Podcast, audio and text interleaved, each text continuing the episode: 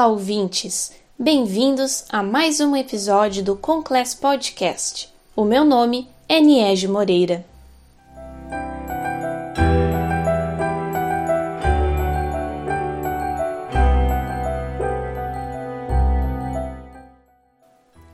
No programa de hoje, daremos seguimento ao episódio anterior. Será a segunda parte do episódio sobre piano, cravo e o músico na pandemia conhecendo o instrumento e se reinventando.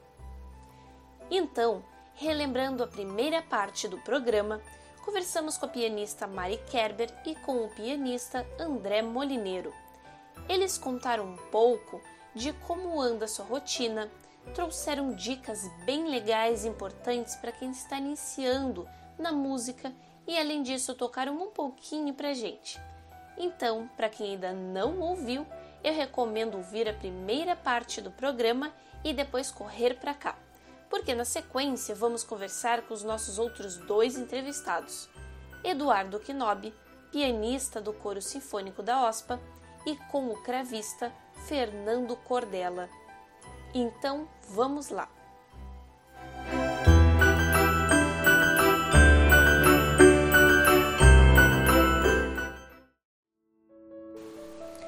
Eu vou chamar agora para conversar com a gente e nos trazer um pouco sobre o panorama histórico do piano o pianista Eduardo Quinobi, que trabalha desde 2017 como pianista do Coro Sinfônico da Orquestra Sinfônica de Porto Alegre.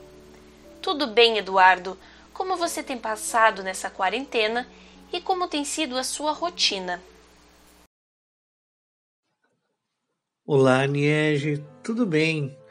Muito obrigado pelo convite de fazer parte do teu podcast.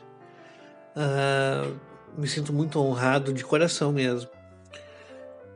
Bom, no meu caso, a quarentena, a minha rotina durante essa, esse período tão dramático que a gente está vivendo, posso dizer que, que teve várias fases. E até o começo da pandemia eu estava trabalhando sem parar, desde que eu voltei dos Estados Unidos em 2013, na metade de 2013 ali, e eu tenho trabalhado com muitas pessoas, né, fazendo atividades profissionais ao piano, colaborando com outros artistas, participando de festivais, fazendo recitais, eu inclusive uh, Fiz um recital dia 31 de janeiro em Salvador, no Museu de Artes da Bahia, com uma cantora local. Foi muito, muito legal. E foi meu último recital, né? Foi ainda esse ano, por, por, muita, por muita sorte. Eu teria, eu teria agendado dia 14 de março um recital com a soprano Yasmine Vargas aqui no foyer do Teatro São Pedro mas foi cancelado, foi quando tudo começou, né? Aqui em Porto Alegre, pelo menos, quando a, a, as regras de, de, de, distanciamento social entraram em vigor, né? Sim, bah, foste a tua última apresentação, então, né, Eduardo? E daí para frente, como foi? Ah, bom, daí eu tive um momento assim de, de tristeza mesmo, né? Assim, de poxa, o que, que vai ser agora? Mas, na verdade, a, o melhor que a gente pode fazer e o que eu tenho tentado fazer é tirar a, o maior proveito das possibilidades que esse tempo extra pode proporcionar, né? No meu caso, eu tenho aos poucos o readquirido gosto por aprender, simplesmente aprender, né? Assim, numa reflexão, numa meditação, eu identifiquei habilidades que no fundo eu sabia que eu tinha, que, que eu sabia que, que, eu, que eu ia gostar muito de ter, pelo menos. Uh, uma delas é da tradução. Eu gosto muito de traduzir e trabalhar em textos, assim, né?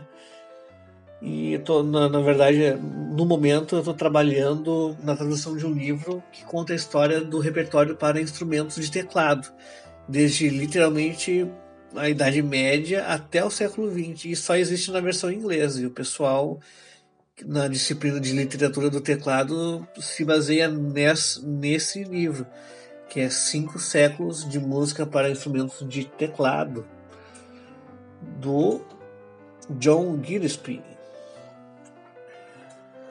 E, bom, a outra fase foi que identifiquei uma defasagem muito grande na área tecnológica, digamos assim.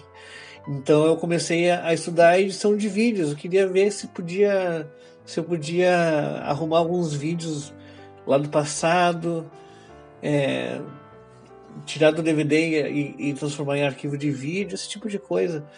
E olha, quanto, quanto mais eu me aprofundo, quanto mais eu pratico, vou atrás, mais respeito e admiração eu tenho pelos profissionais que já me editaram em sessões de gravação no passado, porque eu realmente não saberia como fazer o que eles fizeram ainda, né? Mas nada como a prática, né? Nada como o tempo suficiente para conseguir praticar. E gastronomia é outra área que quanto mais eu vou atrás, mais admiração eu tenho pela criatividade que as pessoas têm. Eu só sigo receitas por enquanto, né? Mas é, bom, essa fase é a que mais está durando, pelo, pelo, pelo menos. Uh, mas enfim, eu reaprendi a me apaixonar por aprender coisas novas, por mais simples e corriqueiras que elas possam parecer. Antes me parecia que as pessoas, e eu me incluo em certo grau, estavam vivendo numa correria de trabalho sem, sem reflexão a respeito do que estava se fazendo e estava se esquecendo né, que se trabalha para viver e não o contrário. Né? Nunca o contrário. Bastante coisa, hein? Mas que bom que você tem conseguido dedicar o tempo é, a coisas que você gosta, como a tradução, por exemplo, é, contribuindo então sem dúvida para pesquisas futuras. E eu tenho essa mesma impressão sobre esse momento acelerado que parece que a gente vinha vivendo. É, parece que nós fomos forçados né, a diminuir um pouco do nosso ritmo. Uh, mas então, e como você chegou até onde você está hoje? Conta um pouquinho pra gente sobre a sua trajetória até se tornar então o pianista do coro sinfônico da OSPA. Ah, pois então, a trajetória. Como é que eu cheguei onde eu cheguei? Não sei se eu cheguei em algum lugar para ficar estacionado. Eu considero que eu tô ainda em movimento, digamos assim. Uh, gosto muito, nossa, eu amo de verdade o meu emprego no Coro Sinfônico da OSPA. Trabalhar junto com o maestro Manfredo desde 2017, aliás, foi desde 2014, né? Foi a minha primeira experiência lá no coro. Uh, depois eu tive que pausar uh, momentaneamente para trabalhar junto ao projeto lá na Unicinos, né? Onde eu trabalhei até 2016. Mas em 2014 teve um concurso da OSPA que, na minha ingenuidade, eu também amava o meu emprego na Unicinos e na minha ingenuidade eu ia trabalhar lá para todo sempre. Mas que bom que eu, que eu fiz o concurso e passei, né? Uh, então estou trabalhando no coro da Sinfônica da OSPA desde, desde setembro de 2017. Esse ano vão, vão se completar três anos. Uhum. Deixa eu até te perguntar. É, quando nós conversávamos antes de começar a entrevista, né? Você me comentou que estudou piano desde criança. Então, quando entrou na faculdade, já veio com uma base isso? Uh, eu fiz minha faculdade na URGS, meu bacharelado em piano, uh, de 2006 a 2009, com a minha professora a Cristina Caparelli Gerling, né? E depois disso, em 2011 a 2013, meu mestrado na University of Houston com a pianista ucraniana Tali Morgulis. Fantástica. Mas antes disso, antes de entrar na faculdade, eu tive uma base muito sólida. Começando lá aos quatro anos de idade, com as aulas de musicalização da professora Maria Helena Galício, primeira professora de piano Lourdes Saraiva, ambas trabalhavam na escola de música Tio Zequinha. Minha, minha iniciação musical foi através do método Suzuki, com muito orgulho. Eu acredito que seja um método, o melhor método para se iniciar musicalmente alguém. Eu acredito de coração mesmo. Depois de, de alguns festivais, oficinas de música de Curitiba, conheci a, a professora Henriqueta Duarte, que agora está com 93 anos, firme e forte, tocando piano ainda. E uh, ela me indicou a professora Mari Weisenblum, com quem eu tenho uma amizade até hoje muito grande, uma, uma admiração e um carinho muito grande. Uh, a Mali me indicou a professora Vanisa Filler, que foi minha professora dos 10 anos até os 16 anos e que me preparou para pelo menos uns 10 concursos de piano que eu ganhei a maioria deles graças ao trabalho da professora Vanisa. Uh, aos 15 anos eu ganhei o concurso Jovem Solista da OSPA, onde eu fui regido pelo maestro Isaac Karabchevsky, concerto de menos, número 2. Em 2007, eu eu ganhei um prêmio de melhor intérprete de, de música latino-americana no concurso internacional Cláudio Arral, no Chile. E logo aos 11 anos eu me lembro de ganhar alguns concursos em São Paulo. Uh, Madalena Talhaferro, Arte Livre, a cidade de Florianópolis também ganhei lá. Foram experiências assim didáticas muito relevantes para eu saber fazer o que eu, no, do jeito que eu sei fazer hoje, né? O, como, como trabalhar, né? For, foram situações em que eu cresci muito musicalmente devido ao, ao trabalho dessas professoras de piano que eu tive. Todas elas muito relevantes para o meu crescimento pessoal e musical. Uh, 2014 teve o, o, último concurso da OSPA e eu passei e tô aqui. Uma grande trajetória, hein, Eduardo? E como os nossos professores e professoras impactam e fazem diferença em nossas vidas, né? Sobretudo quando estamos estudando algo que gostamos e queremos nos dedicar. E explica pra gente, por favor, um pouco sobre o contexto histórico do surgimento do instrumento piano.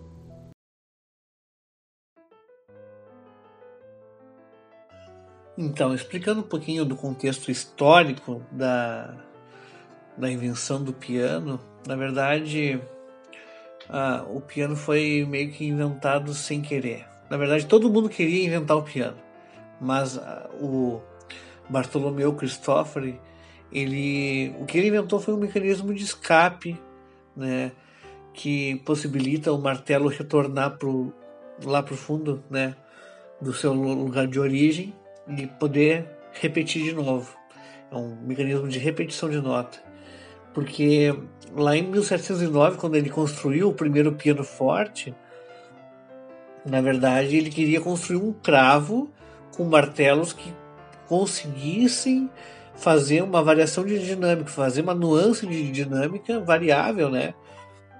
Para se adequar aos, aos outros instrumentos que estavam sendo fabricados que conseguiam fazer essa variação de dinâmica. Então, o cravo ele possui uma clareza que, que até hoje não tem igual entre os instrumentos de, de teclado, mas faltava essa variação de dinâmica, essa, essa, essa possibilidade, né? Uh, então, o que, que o Christopher fez? Uh, ele conferiu esse instrumento uma, um, um, formato de um grande cravo, né? E chamou ele de grave cembalo, col piano e forte, ou seja, cravo com suave e forte. E foi assim que começou a era do piano, né? Uh, na verdade, quem ia desenvolver mesmo o piano era um de seus discípulos na Alemanha, uh, chamado Gottfried Zilberman e Johannes Zumpe, na Inglaterra. É, esses dois construtores foram muito importantes. É, eu, eu gosto, gosto muito da, da linhagem, assim, da, da tradição do Zilberman, porque ele foi, foi um dos que trabalhou junto com Bach nessa, nesse desenvolvimento do instrumento.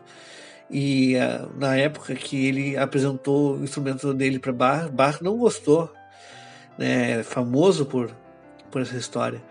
E quando ele conseguiu uh, fazer o primeiro piano forte com uma sonoridade perfeitamente regular em toda a extensão do teclado, foi em 1745 e Bach já tinha falecido, né? Só corrigindo uma coisa que eu falei sem, sem levar em conta uma informação, poxa, Bach ainda não tinha falecido em 1745, só foi cinco anos depois, mas ele não chegou a conhecer esse esse piano forte melhorado pelo próprio Zilberman, né? Mas realmente ele estava vivo ainda quando Zilberman construiu esse primeiro piano forte com uma sonoridade regular de ponta a ponta do teclado. Essa essa ação de regularidade, essa ação de ataque que ele usou nos pianos dele ficou conhecido como ação inglesa. Mais tarde, uh, Músico Clemente, um compositor e pianista virtuoso, fundou uma fábrica de pianos em Londres, né? E se tornou um dos primeiros pianistas de verdade. Uh, Haydn compôs para os primeiros pianos e já lá pela década de 1770 uh, Mozart se tornou um convertido permanente né, nesse instrumento novo quando ele tocou num piano uh, feito em Viena pelo alemão Johann Stein, que era um aprendiz do Zilberman.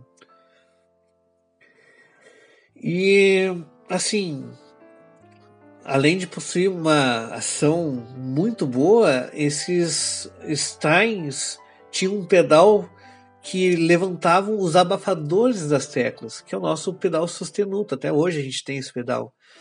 E uma curiosidade que antes desse período, antes de 1789, os construtores eles botavam alavancas que, que acionavam pelos joelhos essa essa levantada de abafadores. E foi só na década de 1830 até 1850 que o piano moderno se fixou uh, do jeito que é até hoje, né?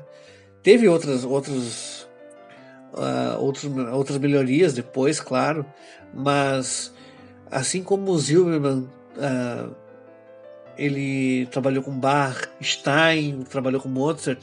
Depois a filha do Stein, que é a Nanette, ela trabalhou com o Beethoven, que estourou muita corda, destruiu muito piano. Mas uh, foi graças a essas experimentações, e ocorreu muitas né, dessas experimentações, que se chegou ao modelo atual. Né? Foi no, no, nos Estados Unidos, em 1825, que o, o Alpheus Babcock inventou a estrutura de metal que se tornaria padrão em todos os pianos a partir de então. Nessa mesma época, o, o Erhard, né, em Paris, estava desenvolvendo o, o, mecanismo de duplo escape, que possibilitou uh, muito virtuosismo né, que uh, da parte, por exemplo, de Franz Liszt, né, que na época é, estudou, parou tudo que ele estava fazendo para estudar piano, para se adequar àquela inovação tecnológica né, do piano. E, bom, até hoje é considerado o maior pianista né, do século XIX. quantas modificações e evoluções que o instrumento passou, hein? E nossa, quantos músicos importantíssimos fizeram parte da história do piano. Bem legal, Eduardo. Muito obrigada por trazer esse esclarecimento aqui pra gente. É, até porque muitas vezes nós admiramos o instrumento ou começamos a prática, mas a gente não conhece da onde ele veio, como surgiu, e inclusive músicos importantes que nós admiramos e fizeram parte da história, mas que a gente nem sabia. Então, realmente, o contexto histórico, a gente saber a história daquele instrumento é bem legal, é bem importante, é um conhecimento a mais que fica, inclusive para quem está iniciando aí na área. Bom, então, como estamos aqui com o pianista do Coro Sinfônico da OSPA, não perderei a oportunidade de te pedir uma palhinha, né? ah, deixa eu ver aqui. Ah, sim. Você até já me passou o nome da música que vai tocar para os nossos ouvintes. Legal, vamos lá. É a obra Scarlet Toccata, em Ré menor, que usa a técnica de repetição de notas, possível graças ao mecanismo de escape do piano, inovação tecnológica do século XVIII. Vamos lá!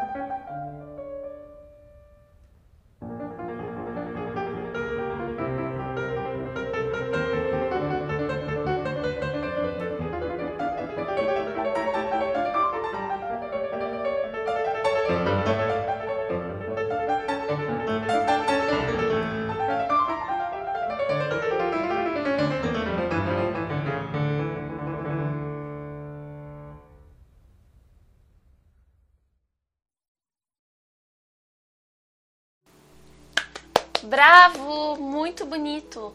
Enquanto eu ouvi aqui, fiquei pensando a destreza que se precisa para tocar piano, né? Nossa, quantas notas e quanta agilidade na música. Piano é um instrumento lindo. Bom, eu sempre fui admiradora do instrumento, então fica até suspeito de falar. Mas muito obrigada, Eduardo, por tocar aqui pra gente. Parabéns pela música. Agora, vamos conversar com o cravista Fernando Cordella, considerado um dos principais cravistas de sua geração na América Latina. Em 2016, assumiu o posto de professor de cravo e coordenador da oficina de música barroca da Escola Municipal de Música de São Paulo. Tudo bem, Cordella? Conta pra gente como você iniciou a sua trajetória na música e como chegou até o cravo.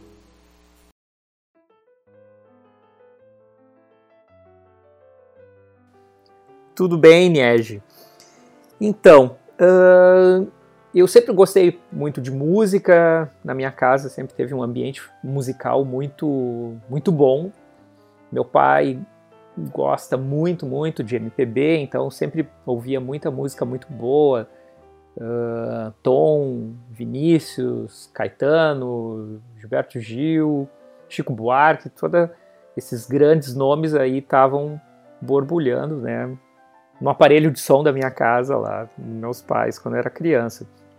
E minha mãe, pela influência do meu avô, né, que tocava violino, gostava bastante de música clássica. Então eu, eu ouvia muito esses discos. Meu avô tinha uma coleção bastante grande de vinis, né, da época, né? Então a gente ouvia esses discos e de grandes pianistas, de grandes orquestras e então eu fiquei muito curioso, né, pela questão do piano. E meus pais, então, eu morava no interior, morava em Carazinho, onde lá tinha uma escola de música, de piano basicamente, né, um conservatório de música. E lá uh, meus pais procuraram então essa escola, só que uh, eles aceitavam alunos somente a partir dos 10 anos. Então eu tive que aguardar uns, uns 3, 4 anos para começar a fazer aula de piano pela questão da idade que eles uh, pediam, né? Eu comecei então fazendo essas aulas de piano com a professora Fabiane Tombini, que era minha professora lá, e um certo dia, assim, uns anos, logo, em, logo depois que eu comecei a fazer essas aulas, meu irmão fazia aula de violino também, com o professor Itelmo, era professor de, de violino lá de Carazinho, e, e ficamos sabendo de um festival de música que ia acontecer. Era um concurso, né? Era um curso intensivo de duas semanas. Onde a gente tinha aulas de instrumento pela manhã, tinha prática de música de câmara à tarde, tinha uh, concertos praticamente todas as noites. Então era um ambiente muito intenso, né? De música, de prática, de estudo e com professores do Brasil todo e também do exterior. E lá eu fiz aula então com a professora Leila Paiva, que eh, já faleceu, ela foi professora, se aposentou em Curitiba do Belas Artes. E, e ela depois veio conversar com meus pais e disse que ah, esse, esse menino tem muito talento, ele precisa procurar uma professora em Porto Alegre. E, e uma professora, uma pianista, né, uma concertista de carreira, para que ela possa então orientar como ele seguir uma carreira de piano. Foi isso que meus pais fizeram. Então a gente procurou a, a professora Dirce Kniznik, que foi indicação da professora Leila, né? Então comecei a fazer essas aulas uh, semanalmente, né? Nós vínhamos para Porto Alegre, fiquei por muitos anos fazendo isso, né? Dos 12, 13 anos, até os 18 anos, que daí eu vim morar em Porto Alegre vinha todo final de semana, uh, não existia feriado, não tinha né, férias, era ininterruptas as aulas. E a professora Dias me preparou, então, uh, me deu toda a bagagem né, técnica, pianística e musical, e bom gosto também, que além de ela ser uma, uma grande pianista, tem um excelente bom gosto, assim, e me preparou então para eu entrar na, na, universidade, na URGS, na Federal, aqui em Porto Alegre. E logo que eu entrei, uh, encontrei, né, pro, entrei para o curso de piano, porque não tem curso de cravo aqui na universidade, encontrei outros colegas que também estavam entrando para o curso. Um deles era o, Diego Biazebetti, que é violoncelista, né, toca violoncelo barroco, é violoncelista da OSPA. E nos encontramos lá no vestibular, né, para conversamos um pouco. Ele me apresentou também a Cláudia Schreiner, que é flautista, e eles já se conheciam de antes, de outros carnavais, né?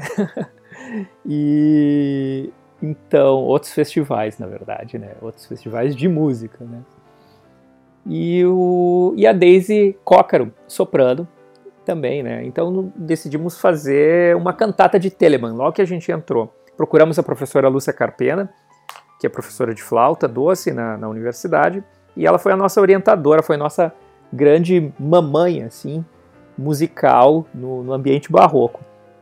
E começamos então a fazer uma cantata de Telemann, obviamente cantata de Telemann tem cravo, né? E eu já gostava muito, já tinha feito alguns cursos, né, também de cravo, cursos de férias, já conhecia um pouco, né, e, mas daí sim que foi meu divisor de águas e resolvi abandonar o piano, já depois que tinha entrado né, no, no, curso, ah, me formei em piano né, pela universidade, mas desde aquele período eu fui aos poucos parando de tocar piano profissionalmente para poder me dedicar ao cravo. esse gosto meu que eu já tinha, né, era, era muito grande. Eu sempre gostei muito, muito do cravo, não só pelo som do instrumento que eu ouvia dos discos do, do, dos discos do meu avô, mas também pelo pela questão exótica do instrumento, né? É um instrumento muito bonito, né? Assim, né? A decoração dele, né? Ele é bem mais rebuscado, né? Do que o piano. Então tinha esses, essas duas coisas, o som exótico e a estética exótica dele. E, bom, eu sempre gostei de coisas antigas, então para mim era era tudo perfeito, né? E nessa aí comecei fiz aulas com vários vários cravistas, né? brasileiros e, e do exterior também. E o meu principal professor foi o Nicolau de Figueiredo, que é um dos grandes, talvez, acho que foi o grande nome né, do cravo aqui no Brasil. Foi professor no Conservatório Nacional de Paris e morou né, a vida inteira praticamente dele lá na Europa. Depois, no fim da vida dele, ele voltou para o Brasil para ficar próximo da mãe, acompanhar ela, né? e ela já estava bastante velhinha, e ele ficou os últimos anos com ela, né? ela faleceu, e ele, ele já estava aqui no Brasil, ele é, era professor da Escola Municipal de Música em São Paulo, estava dirigindo muita ópera, trabalhando, fazendo bastante atividades aqui, e ele faleceu, e eu acabei, então ele, ele me indicou, né, eu acabei assumindo o posto dele lá em São Paulo, então é um, é um grande orgulho, né, para mim poder estar uh, tá, né, assumindo o posto do meu grande mestre no cravo. Então mais ou menos assim que foi a minha trajetória aí do início musical até chegar ao cravo. Muito legal um percurso de muita cultura, estudo e incentivo. E como a família tem um papel fundamental na vida, né? Apoiando e justamente incentivando os nossos sonhos. E não raro nos influenciando, como foi o seu caso com o gosto musical. E como a sua dedicação em fazer o que você gosta deu bons frutos, né? Levando você a assumir então esse posto na escola de música em São Paulo e sobre a história do instrumento. Afinal, existe um possível mal entendido com relação à história do cravo, não é mesmo? Já se ouviu histórias de que o piano poderia ter vindo do cravo. Por favor, Cordela, esclareça esse mal entendido para nós. Então, existe uma grande confusão, né? As pessoas falam que o, o cravo é o pai do piano, né? E que existiu o cravo e que daí evoluiu, virou o piano. Na verdade, são instrumentos assim que não tem nada a ver um com o outro. Seria como se você pegasse dois instrumentos de sopro e falasse assim que o fagote foi a evolução da flauta transversa, por exemplo, né? É uma coisa que, que não tem nada a ver. São a familiaridade deles, do cravo e do piano, é um instrumento de teclas, né? Mas eles lá na origem, lá atrás, a gente tem o, o cravo vindo do o cravo vindo do saltério, que era um instrumento, uma espécie de, eh, triangular, uma espécie de uma, uma harpa de colo, e que você pinça essas cordas dessa harpa com os dedos, né? Você usava uma espécie, alguns usavam dedais, outros você usava uma unha chama-se plectro, que é um mecanismo que, que tira o som do cravo, por exemplo, né? E o piano veio do dulcimer, que é esse mesmo instrumento também de colo. Alguns são de mesa, maiores, né, mas é um, uma espécie de uma harpa que fica na horizontal e que você percute, no dulcimer você percute com umas baquetas. Essas baquetas você bate na corda e tira o som. No saltério são essas unhas que você pinça e que tira o som. Então, já aí já mostra a origem vindo de dois instrumentos completamente diferentes, né? O, o cravo foi uma, uma, uma necessidade de se fazer, de se tocar mais notas, né? Porque quando você belisca assim manualmente no dedo essa, esse saltério, você conseguia tirar duas notas, três notas às vezes, né? E com você fazendo uma mecânica que você aciona isso por chaves, né, pelas teclas, daí é possível você tocar mais notas. Então, aí daí vem o cravo. E o piano, então, vem desse dulcimer, que também eram baquetas, né? A evolução é essa, o piano são martelos que batem nas cordas. Claro que o cravo teve um, um, um desenvolvimento muito grande lá no final da Renascença, no período barroco foi onde teve seu apogeu. Vários construtores de cravos faziam cravos de tamanhos muito diferentes, né, sonoridades muito diferentes, atendendo o gosto de cada lugar mesmo e cada estilo composicional. Por exemplo, os cravos franceses tinham uma, uma atendiam uh, o que era a música francesa, né, que é, que é mais a coisa da harmonia, dos arpejos, né.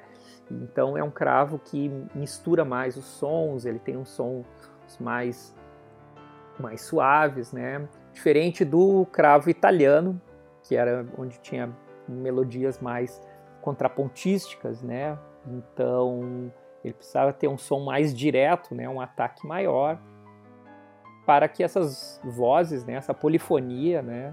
Acontecesse. Assim como no cravo alemão também tem essas características, justamente pela polifonia da música germânica. Então cada compositor né, também ficava em contato com os construtores e, e essas escolas eram bastante diferentes. E o, um certo uh, construtor de cravos, um tal de Bartolomeu Cristofori, sem a intenção nenhuma de querer construir um instrumento novo, né? Ele não quis assim, vou inventar o piano, né? Mas ele faz um cravo que tem uns martelos, uns martelinhos, e era em cima de uma caixa de um cravo, exatamente como um cravo, nas dimensões de um cravo. Só que têm esse mecanismo de unhas, porque o cravo é uma unha que sobe, um, esse plectro que sobe e belisca a corda, tirando esse, esse som. E ele tira esse mecanismo e ele coloca uma espécie de uns martelinhos lá com um couro, né? E revestidos em couro, um martelo de madeira revestido em couro, e que daí ele chama o instrumento, né? grave, cembalo, col, forte piano, que quer dizer cravo que toca forte e toca piano, porque com o martelo esse é possível você controlar a intensidade da, da dinâmica do toque. Então, depois esse instrumento foi sofrendo várias, várias alterações, né? Até Uh, e o nome dele principalmente, né? Porque imagina, ah, que instrumento você toca? Ah, eu toco grave, cembalo, col, forte, piano. É um nome muito grande tiraram o gravicembalo, ficou só forte piano. E em alguns lugares na Itália ainda se fala forte piano ou piano forte, né? E cortaram alguns lugares a gente só chama de piano, foi abreviação da abreviação, né? E... Mas isso também é importante mostrar que o piano que a gente conhece hoje é uma invenção muito recente, né? é uma a patente para se ter uma ideia, a última patente da Steinway é do, da década de 30. Então, o nosso piano que a gente conhece uh, tem menos de 100 anos, né? Poucos compositores conheceram esse nosso piano, né? Uh, se a gente pegar alguns compositores, por exemplo, Debussy nunca chegou a conhecer o, o nosso piano moderno, né? E por mais que ele tenha vivido um pouco mais, mas não chegou a esses pianos que a gente tem hoje da patente Steinway, né? Ainda se tinha os pianos Pleyel, Gavot, né, os pianos na França, que ainda herdavam uma escola assim bem diferente, de sonoridade diferente e, enfim, técnica diferente, a mecânica completamente diferente. Então, é uma, é uma. As pessoas fazem uma confusão, né, quando falam que o cravo é, é uma evolução do piano, assim, que, perdão, o contrário, que o piano é uma evolução do cravo, né? Mas na verdade são instrumentos de teclado de famílias completamente diferentes, né? É como uh, o piano, como o cravo, como o órgão de tubos, como o celesta, que é um outro instrumento também tem orquestra aí já, já viram um outro capítulo, né, falado sobre a celesta, o que, que é. Mas são instrumentos de teclado, mas que tem poucas familiaridades entre si, né. Ó, então já temos aí tema para o próximo programa, não é mesmo? e inclusive agora sabemos a verdade histórica sobre a origem do cravo e a sua diferença com relação ao piano, como a forma de extrair o som, e pode-se dizer que o instrumento teve também seu momento, não é? com a produção de cravos com tamanhos e sonoridades diferentes, como tu nos trouxeste. Além disso, ouvimos mais um pouco sobre o piano. O estudo, é, eu entendo que acaba interligado, né? O Eduardo também houve um momento em que citou o cravo na sua explicação a respeito do piano, e assim são com grandes estudiosos que sempre sabem além e trazem uma contribuição muito maior. E como tem sido a sua rotina na pandemia, Cordela? É, você consegue seguir praticando, mantendo as suas atividades? Todo artista nunca para de produzir, né? Ele precisa de, né? E precisa também de tempo, né? Desses uh, tempos sabáticos aí para se dedicar, para estudar, enfim, para se dedicar aos seus projetos. E é isso que eu tenho feito, aproveitado também, porque Quanto aos concertos, os concertos presenciais, né, todos pararam uh, temporariamente, né, até que, enfim, que uma vacina volte aí, que as pessoas possam, né, circular normalmente. E, e, então, por enquanto, os concertos têm presenciais têm parados, mas uh, mas tem outras alternativas que têm vindo aqui. Agora, recentemente eu fiz um concerto no Instituto Ling com a Andiara Mumba. Esse concerto foi transmitido, né, ao vivo do Instituto Ling, né? Não foi assim que nem tem muita gente está fazendo, ah, os videozinhos com as carinhas, né, os quadradinhos aqueles, né, que tão famosos, né? E alguns até já perderam a graça, né, assim. Mas porque tem muita gente fazendo isso, né? E uh, esse foi um concerto mesmo, né? A, a soprano estava comigo, né? Claro, a gente estava respeitando a distância física, enfim, também lá todos os cuidados, né? Da, e, mas foi feito um concerto ao vivo e esse concerto foi transmitido então para o público. São esse tipo de alternativas, né? Que eu acho que que tendem temporariamente, né? Até voltar, porque, enfim, tem gente que diz, ah, esse é o fim, né? As pessoas. Eu acho que não. Acho que a primeira coisa que quando, quando voltar ao normal, as atividades, as pessoas. Eu vejo que muita gente está sedenta para sair, para ir em salas de concertos, para ir nos cinemas, para ir nos teatros, enfim. O ser humano precisa, né, dessa, desse convívio, né, dessa socialização, né? E aí que está uma grande importância aí da arte, né, da música que a gente faz. Então, nesses dias eu tenho ficado uh, em casa, né? Eu tenho nessa quarentena eu procuro não sair de casa, né? Me cuido o máximo que posso. Saio semanalmente para ir ao mercado, né? Com a minha esposa. E mas o resto, assim, eu fico em casa e tenho aproveitado para estudar muito, tenho lido bastante, tenho descansado bastante, que é coisas que eu não fazia antes, né? Que eu fazia pouco, porque eu sempre estava em aeroporto, viajando, né? E muito, muito pouco tempo em casa. E eu gosto muito de estar em casa, então eu não sinto falta de, de sair. E para mim, pô, a casa é o melhor, minha casa é o meu melhor, é o melhor lugar do mundo para mim, né? Então, eu particularmente não, não sinto falta de estar saindo de casa, né? E sinto falta dos meus amigos, do público do concerto, isso, da família, né, que até minha família não tenho, não tenho visto, né, uh, mas também tem um outro lado, isso também aproxima muito essas pessoas, né, eu vejo que tem alguns, alguns amigos que anos, alguns amigos mais de 20, né, alguns quase 30 anos que, que eu não falava e que voltei a falar, então uh, com essa acalmada, né, no ritmo aí, no tempo. E então, minhas atividades têm se concentrado nas aulas lá do Teatro Municipal, né, que na Escola de Música, na Escola Municipal de Música em São Paulo, que a gente tem feito essas aulas uh, por vídeo, né, por, então meus alunos de cravo continuam tendo aula e, e basicamente isso, estudando e preparando para outros projetos. Aham. Uhum. É, você mencionou os vídeos, é, digamos assim, com quadradinhos que estão sendo gravados. Muitos grupos de canto coral têm gravado esses vídeos com mensagens bem bacanas, bem positivas.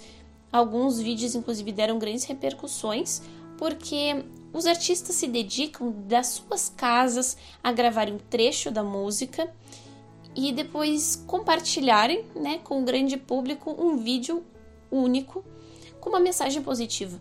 Então, realmente é uma contribuição artística muito bacana para esse momento. E eu penso assim que nós vínhamos de um momento de muito imediatismo, um momento acelerado, sobretudo com relação às redes sociais. Uh, certa vez eu estava num show e eu comecei a perceber que isso era bem corriqueiro. As pessoas filmavam todo o show com o seu telefone e elas assistiam o show pela tela do celular, porque elas queriam uh, pegar o melhor ângulo, uh, queriam filmar tudo, queriam filmar o público. No entanto, a questão é como fica a questão do real, do ao vivo, a experiência vivenciada pessoalmente e preparada pelo artista para o público. É, é muito legal, por um lado, a pessoa divulgar o trabalho, compartilhar que estava ali mostrar o trabalho do artista.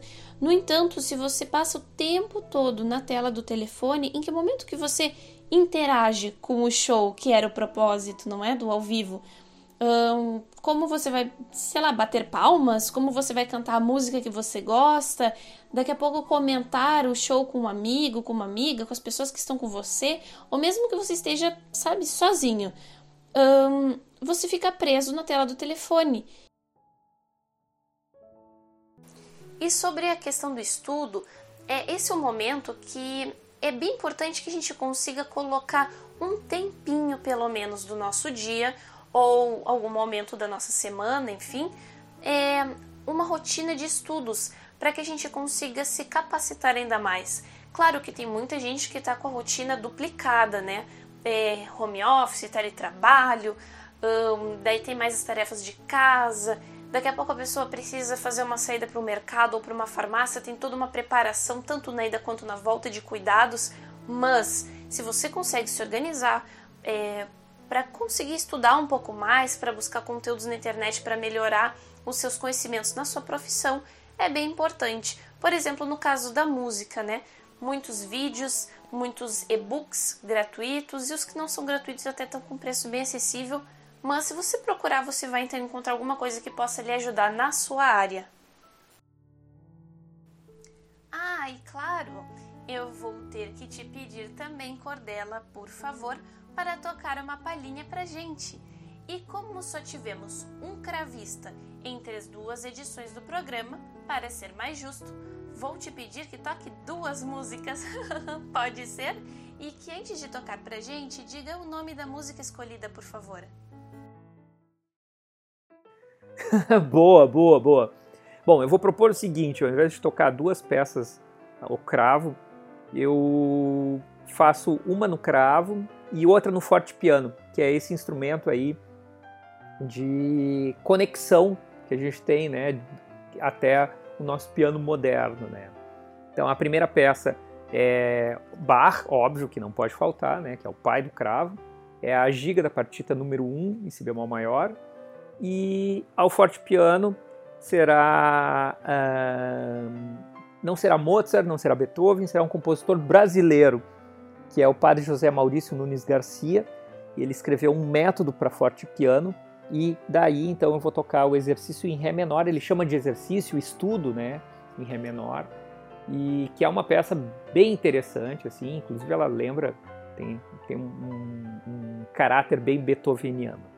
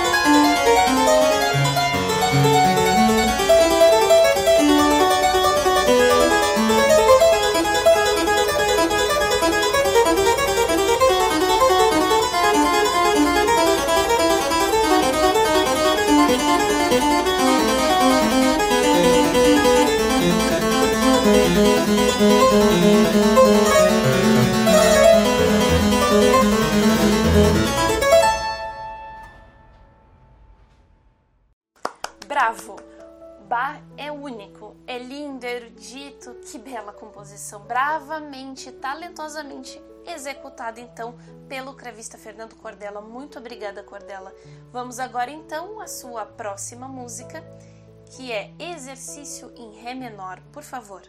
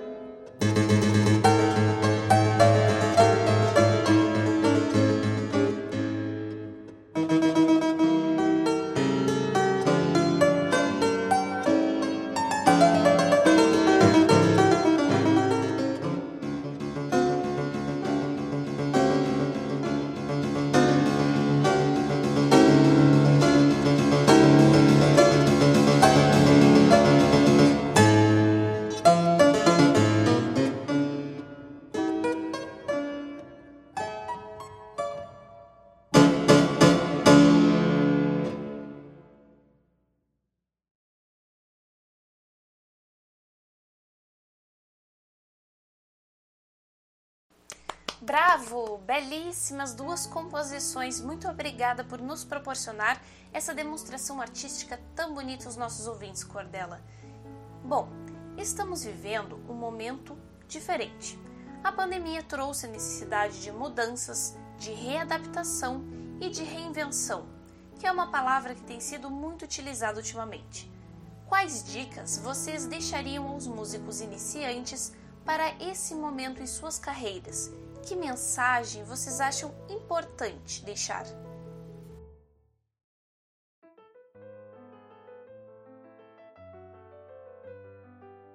Então, o que, que eu diria para quem está estudando piano hoje em dia? Está começando? Olha, aproveite esse tempo extra que nós estamos desfrutando agora para estudar não somente a música ao piano, mas vai atrás do contexto histórico, da, do contexto cultural de cada compositor. É, isso vai te fazer crescer como não só como músico, como artista, sabe? Seja um artista completo. Uh, ver o que, que era, o que estava sendo produzido de literatura na época. Isso é valiosíssimo. E a mensagem que eu queria passar para as pessoas é algo que eu acredito muito. Nunca pare de buscar o transcendental na música. Isso é o valor mais precioso que a música tem para nos oferecer, que os grandes mestres do passado têm a nos oferecer. É, esse momento, como tu mencionou, Eduardo, eu também penso que seria uma boa oportunidade para dedicação ao estudo, encontrando uma brecha nas nossas agendas diárias ou agenda semanal, enfim, mas é necessário para que nós nos tornemos profissionais melhores, independente da nossa área de atuação, sempre estarmos em busca do conhecimento, em busca de aprender mais. E esse momento da pandemia, é, enfim, é uma situação complicada, um tanto triste, não é? Mas que tem essa chance da gente, então, em nossas casas, irmos em busca mais do estudo através do recurso da internet, por exemplo.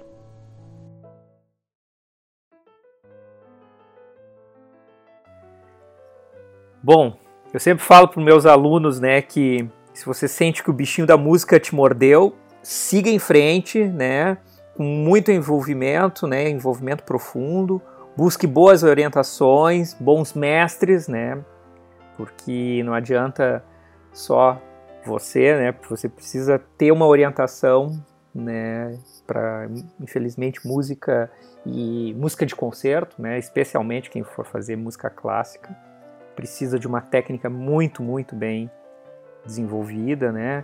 Se alimentem de música, escutem muita, muita música, CDs. Bom, nem existe mais CDs, né? Mas quem tiver CD em casa, né, Spotify, YouTube aí, mas nunca deixo de assistir concertos, né? Concerto é, é a vida real, né? Ouvir aí no Spotify, né, CDs, isso aí é, é treino, né? A vida real é você assistir o concerto lá. E também apreciar as outras artes também, né? Porque na verdade tudo está interligado, tudo está conectado. É impossível você ser um bom músico se você não está conectado né, nas artes plásticas, na arquitetura, na literatura, enfim, dança, né? Tudo, está interligado, né? E essas são algumas dicas de como se chegar numa interpretação aí de, de alta performance, né? Amem esse processo, né? Que é muito lento, né? É bastante lento, né? E errem muito, né? Porque os erros, sim, fazem parte desse processo. Então, é uma forma de aprender errando.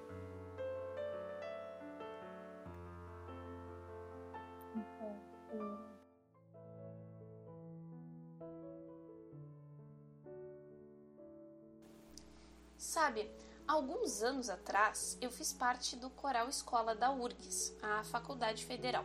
E você me fez lembrar de uma frase que eu ouvia bastante por lá e sinceramente eu não sei quem criou essa frase, mas os coralistas mais antigos sempre citavam ela para quem estava entrando. E a frase é essa: R, mas R com convicção. e é como você sugere, né, Cordela? É, nós precisamos aplicar o nosso conhecimento, porque a gente ensaia para depois colocar em prática o que estamos aprendendo, e é justamente através dos erros. E outra coisa bem importante, como você sugere, é o professor, o acompanhamento. A gente precisa escolher um professor que de preferência tenha uma boa bagagem e uma didática que você consiga entender e aplicar no seu estudo. Porque às vezes queremos seguir os passos de alguém que toca bem o instrumento que queremos aprender ou canta bem, por exemplo, mas não consegue ensinar, não consegue passar ao músico iniciante o que ele precisa para erguer uma carreira. E outra coisa também é o feedback, que é imprescindível em várias áreas, mas na música mais ainda. Porque quem acompanha o seu estudo que vai poder falar sobre a sua evolução, onde você precisa melhorar e como melhorar. Porque senão você fica ensaiando sempre a mesma coisa sem ter um retorno, e isso não acrescenta em absolutamente nada. Bom, eu quero agradecer então muito pela participação de vocês, Eduardo Quinobi e Fernando Cordella, por proporcionarem essa verdadeira aula sobre história do instrumento para nós, além de compartilharem conosco a experiência de vocês, um pouco dela, deixando então dicas bem legais e bem importantes para quem está iniciando na área da música e mais ainda para quem deseja vir a tocar piano ou cravo. Eu que agradeço o convite, Niege, e parabéns pela iniciativa.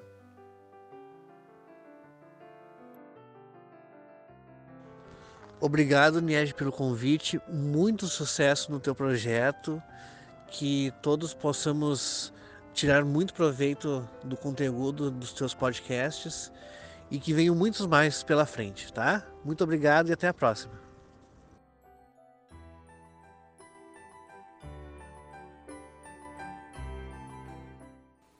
Também agradecemos aos nossos ouvintes por estarem conosco em mais essa edição do Conclass Podcast. Até o próximo episódio. Produção, apresentação e edição por Niege Moreira.